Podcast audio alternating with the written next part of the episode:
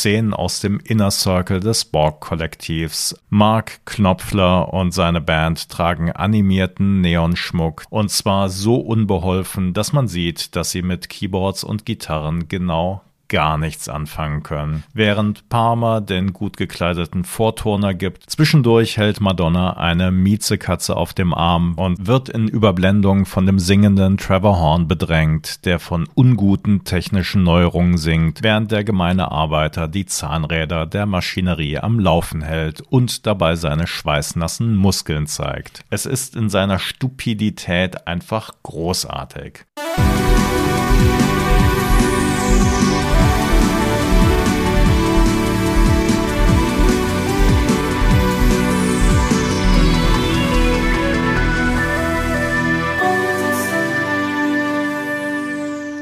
Moin und Hallo bei Boys of Summer, dem Podcast mit den heißesten Hits, den größten Stars und den fettesten Synthesizern der 80er. Mein Name ist Eckhard Moronde und nachdem wir in den letzten Folgen über Live-Auftritte, die Charts und Stimmen der 80er gesprochen haben, soll dieser Podcast heute eine weitere Dimension dazu bekommen. Wir sind ja ein Medium, das auf die Macht des gesprochenen Worts setzt und von Musik handelt, die wir euch, wann immer es geht, in unserer Spotify-Playlist verlinken. Aber die 80er sind ja nicht nur ein Jahrzehnt, das großartige Musik hervorgebracht, sondern diese auch durch ein ganz neues Medium populär gemacht hat. Neben das Radio trat das Musikfernsehen. Und neben den Live-Auftritt, gern auch im Fernsehen, trat, ihr ahnt es schon, das Musikvideo. Und darum geht es heute. Wir schauen, welche Musikvideos aus den 80ern Geschichte geschrieben, welche Musikvideos Preise gewonnen und welche sich für inoffizielle Preise qualifiziert haben. Gerade letzteres natürlich so objektiv wie möglich, so wie ihr das von Boys of Summer nach den Folgen über die nervigsten 80er Hits oder den ultimativen Modern Talking Hit gewohnt seid. Ihr dürft aber auch an entsprechender Stelle gerne mitdiskutieren. Ein Wort vorweg. Natürlich sind Musikvideos keine Erfindung der 80er. Erstmal durchatmen. Wenn wir beispielsweise an die Beatles denken, die rund um ihre Musik ganze Filme gedreht haben. Wenn wir an Musiksendungen wie den Beat Club von Radio Bremen denken, wo beispielsweise die Rolling Stones aus Termingründen gar nicht auftreten konnten, aber durch ein per Kurierpost über den Ärmelkanal geschicktes Celluloidband doch vertreten waren wenn wir an Bohemian Rhapsody von Queen denken oder an ABBA.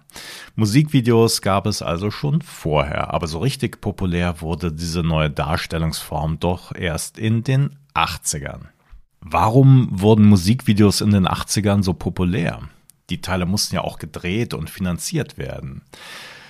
Dass es eine neue Kunstform ist und der Musik eine neue Dimension hinzufügen kann, ist da vielleicht nur nebensächlich. Aber es ist für die Künstler und Plattenfirmen eine vergleichsweise günstige Möglichkeit, die neueste Single, den neuesten Song abseits von Radio und Live-Konzertreisen zu promoten. Man schickt einfach eine Kopie des Videos an den entsprechenden Fernsehsender. Nicht mehr notwendig ist ein aufwendiger Live- oder Playback-Auftritt in der Sendung, der mit Umherreisen, Kosten und Logistik verbunden ist. Das ist natürlich auch ein entscheidender Kostenfaktor für die Sendung.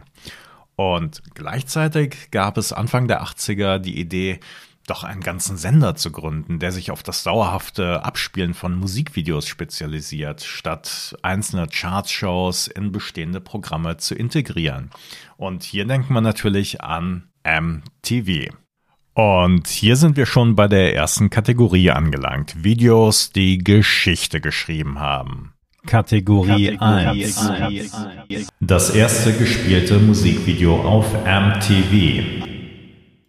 MTV ging am 1. August 1981 in den USA auf Sendung. Und das erste dort gezeigte Video war um 0 Uhr 1 das Stück Video Kills a Radio Star von den Buggles. Wer kennt sie nicht, die Buggles? Ein britisches New Wave Synth-Pop-Duo Bekannter sind vermutlich die Musiker, die dahinter standen. Da haben wir einmal Trevor Horn, den wir auch hier im Boys of Summer Podcast als genialen Produzenten von Frankie Goes to Hollywood, ABC und Grace Jones kennengelernt haben.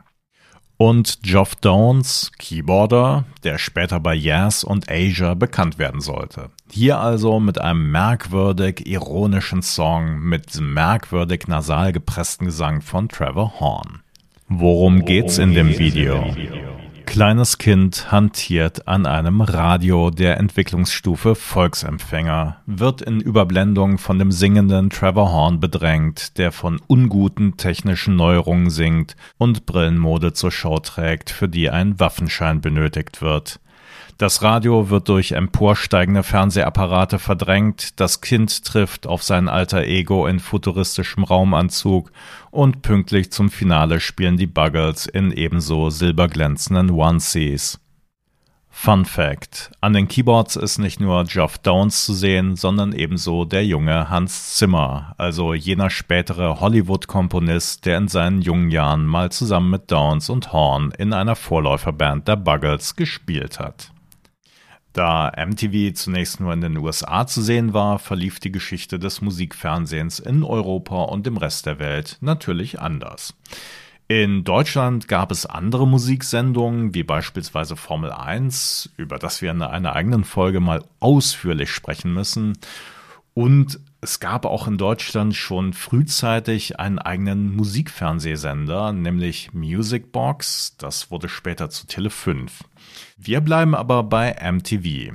Das ging genau sechs Jahre nach dem Startschuss in den USA auch in Europa auf Sendung mit MTV Europe. Kategorie 2. Das erste gespielte Musikvideo auf MTV Europe.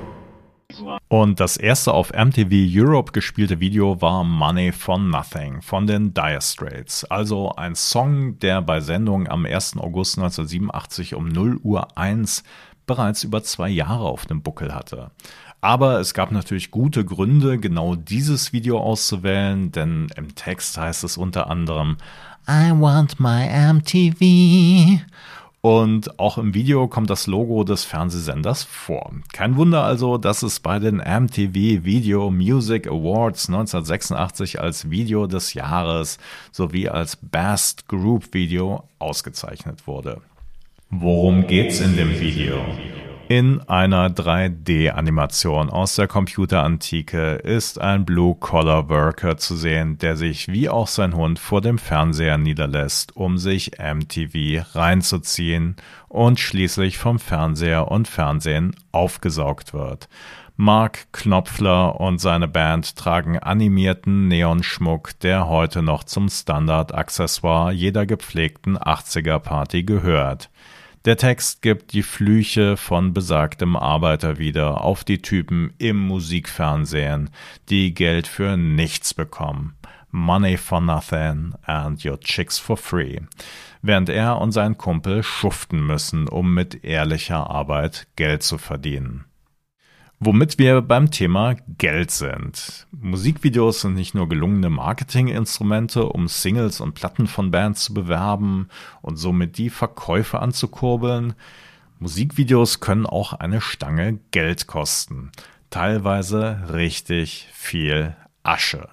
Und ihr könnt jetzt mal rechnen. Wenn damals eine Single im Handel um die 6 D-Mark gekostet hat, wie viele Scheiben müssen wohl über die Ladentheke gehen, damit sich eine hohe Investition lohnt? Wir drehen den Spieß aber einfach mal um. Kategorie, Kategorie 3. 3. Das teuerste Musikvideo der 80er. Das teuerste Musikvideo der 80er stammt von Madonna und zwar zum Song Express Yourself. Das Video hatte am 17. Mai 1989 seine Premiere auf MTV und verschlang knappe 5 Millionen US-Dollar Produktionskosten. Regisseur war David Fincher, den kennen wir bereits schon. Der hatte ja einige Videos schon gedreht und später mit den Filmen Alien 3, 7 und Fight Club einigen Erfolg. Worum geht's in dem Video? Madonna selbst hat in einer Szenerie, die an Fritz Langs Metropolis erinnert, die Strippen in der Hand, ist als glamouröse Dame und als angekettete Masochistin zu sehen, während der gemeine Arbeiter die Zahnräder der Maschinerie am Laufen hält und dabei seine schweißnassen Muskeln zeigt. Am Ende angelt sich Madonna einen dieser hübschen Jünglinge. Zwischendurch hält Madonna eine Miezekatze auf dem Arm, was sie im Jahr darauf zu der spaßigen Zusammenfassung veranlasste. Das Video handle vom Thema Pussy Rules the World. Und bevor wir uns in weiteren Deutungen verlieren, schnell weiter zur nächsten Kategorie. Und hier kommen wir zu einer Kategorie, die erst in der Jetztzeit Relevanz besitzt, nicht in den 80ern. Es geht um Kategorie 4.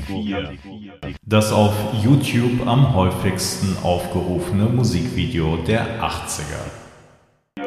Klar, die Aufrufe auf YouTube zählen ja erst seit knapp 13, 14 Jahren. Was meint ihr? Ist es Billie Jean von Michael Jackson oder vielleicht The Final Countdown von Europe? Never Gonna Give You Up von Rick Astley oder Guns N' Roses mit Sweet Child of Mine?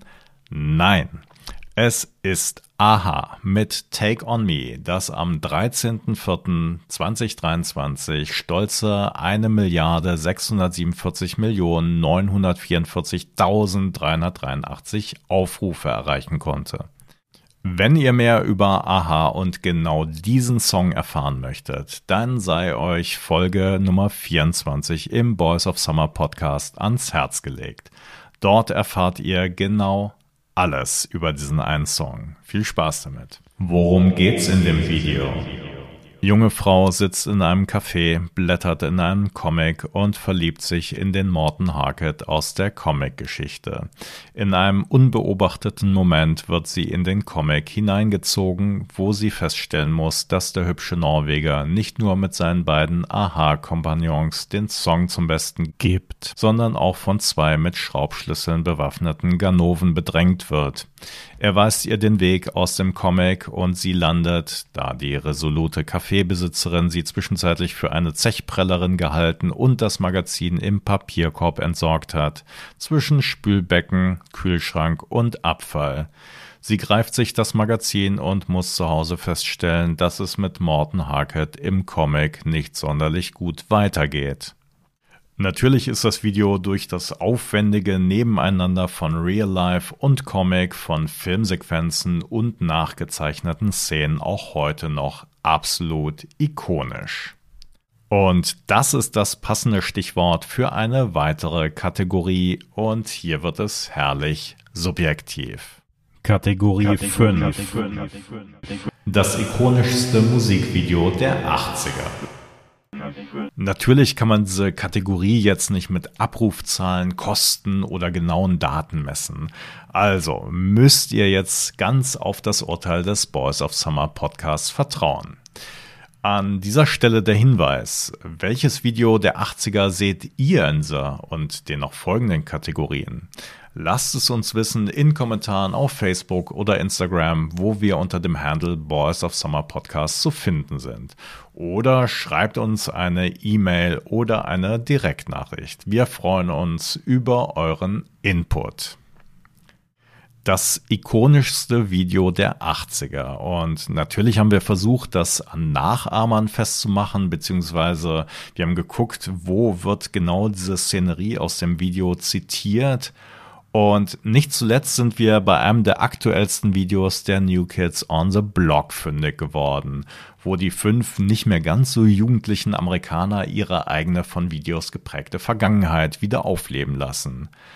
Es ist wirklich großartig und damit sind wir bei einem der von Ihnen zitierten Videos, nämlich Robert Palmer mit Addicted to Love von 1986. Worum geht's in dem Video? Robert Palmer hat als Solokünstler keine feste Backingband und castet sich einfach eine, bestehend aus fünf Models, alle im dunklen Dress mit Rock und High Heels, zurückgegelten und zu einem Dutt gebundenen Haaren sowie exzessiven Schmink- und Lippenstifteinsatz. Während Palmer den gut gekleideten Vorturner gibt, wackeln die fünf Models im Takt und bewegen ihre Finger auf den Instrumenten. Und zwar so unbeholfen, dass man sieht, dass sie mit Keyboards und Gitarren genau gar nichts anfangen können.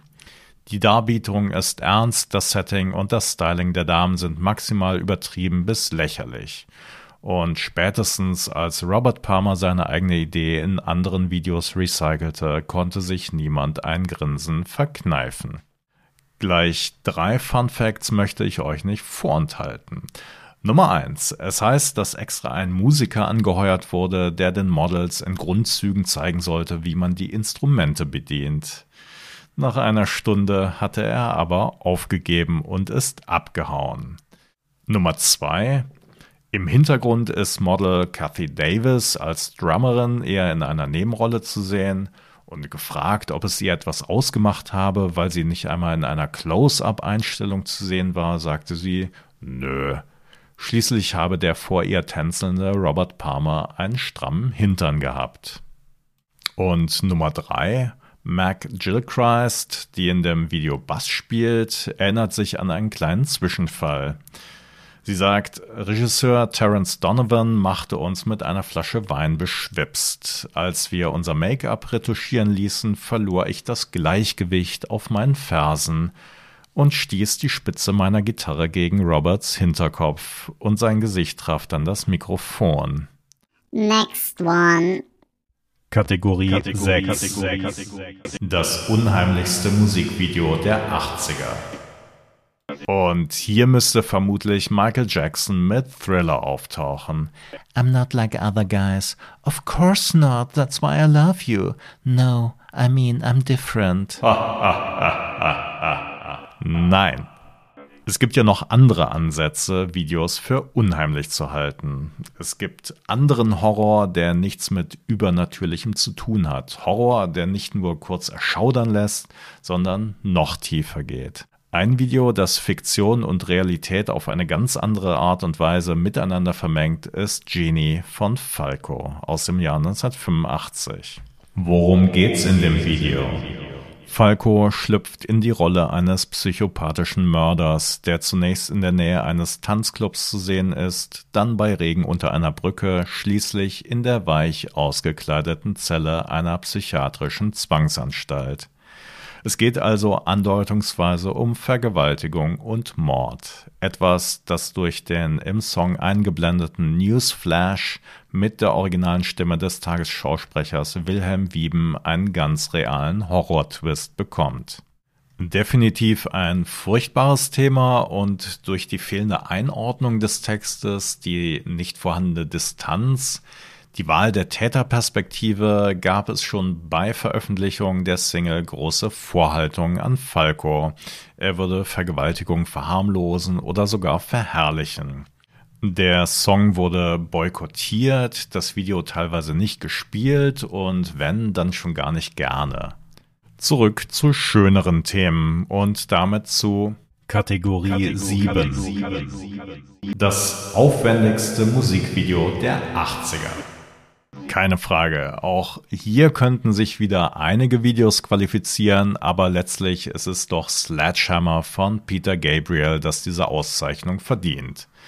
Also jener Song, mit dem der ehemalige Genesis-Sänger endlich mal so richtig Mainstream-tauglich wurde, mit einem Text allerdings, mit dem er locker auf die Filthy 15 Liste gekommen wäre. Ja, wäre der Song zwei Jahre vorher veröffentlicht worden.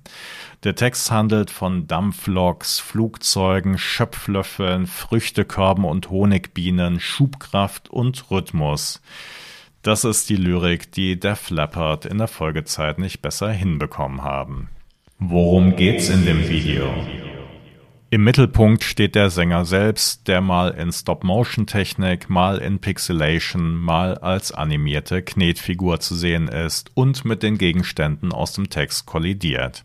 Gerupfte, kopflose Suppenhühner drehen sich auf einer Bühne, der Meister selbst wird ohne sein Zutun neu eingekleidet und tänzelt mit verschiedenen Gruppen von Leuten durch einen Raum. Die ruckelnden Bewegungen durch die verwendeten Stop-Motion-Techniken sind gewollt und geben dem Video sein spezifisches Aussehen. Aufwendig ist das ja, aber eigentlich sind die verwendeten Techniken allesamt uralt. Höchste Zeit also zur letzten Kategorie zu kommen, die den Blick in die Zukunft wagt. Kategorie, Kategorie 8. Das futuristischste Video der 80er. Und hier dürften die Meinungen noch weiter auseinandergehen als sonst schon. Futuristisch, das kann sich ja auf den Text, die Szenerie oder die verwendete Technik beziehen. Sind es vielleicht Sticks mit Mr. Roboto, halb Mensch, halb Maschine?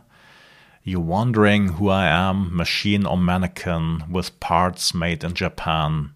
My heart is human, my blood is boiling, my brain IBM. Nein.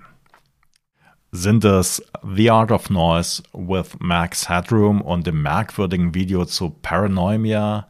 Nein, denn die vermeintlich animierte Figur Max Headroom wurde in Wirklichkeit von einem realen Schauspieler dargestellt und erst hinterher verfremdet.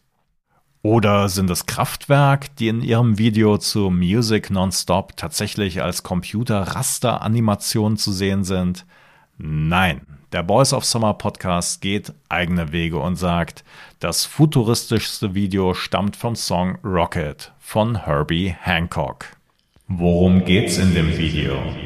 Ein Video wie ein Fiebertraum, in dem Szenen aus dem Inner Circle des Borg-Kollektivs, einem im Fernsehen übertragenen Herbie Hancock-Konzert und der Knopfhoff-Show ohne die nervige Dixie-Band eine merkwürdige Liaison eingehen.